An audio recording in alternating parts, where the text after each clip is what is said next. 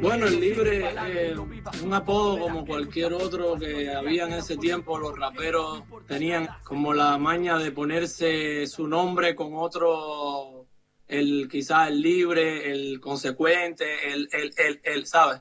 El libre me gustaba porque me sentía libre haciendo ese tipo de música, me sentía, era algo nuevo para mí, quizás para mucha gente también, pero ahí podía quizás expresarme de una manera un poco más como uno se expresaba en la calle y sentía un poco quizás de libertad a la hora de, de hacer eso y, y, por eso me puse el libre. ¿eh? ¿Y cuál crees que es el rasgo principal de tu música, de tus letras sobre todo? Bueno, eh, yo lo único que hago es de, de, de escribir la vida que, que, uno ha vivido, lo que uno ve en general. Eh, son letras variadas de, de sociales, de amor, historias desde la visión de un joven de, de, de mi edad que, que, vivió en Cuba, en municipios, y más bien es reflejándolo todo en, en, la música, lo que más o menos es lo que se basa, lo que el trabajo que he hecho hasta ahora. Y cuando vos decís reflejando lo que vivió cada, lo que vive cada joven cubano, ¿qué es lo que vos crees que vive cada joven cubano en este momento?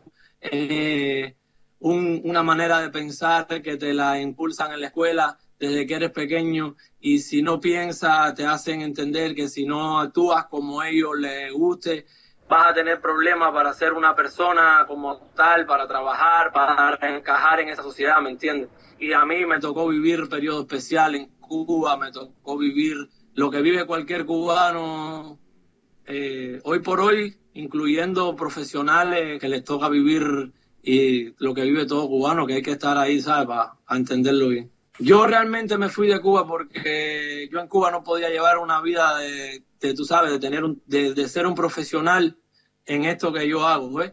Había un 0% de posibilidad de que eso pasara en Cuba, porque si tú no perteneces a una empresa del gobierno de Cuba, no tienes derecho a trabajar en Cuba como profesional y en el caso mío y en el caso de quizás otros artistas, sufríamos también un poco de, de, persecución y de seguimiento y de hostigación un poco por parte de las autoridades por el trabajo que uno hacía, ¿entiendes? Ni aún siendo tú el hijo de Silvio Rodríguez, que es una institución, que es uno de los artistas más importantes de Cuba, tampoco había una, un trato no, diferente contigo.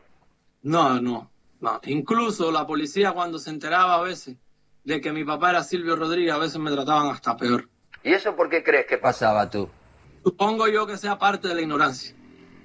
Yo nunca he tenido nada que ver con ningún tipo de institución y todo lo que, ¿sabes? Toda la institución para mí que sea creada por el gobierno cubano no, no creo que encaje mucho con personas que están diciendo la verdad, lo que pasa en las calles, la represión de la policía, la necesidad que se vive en los barrios.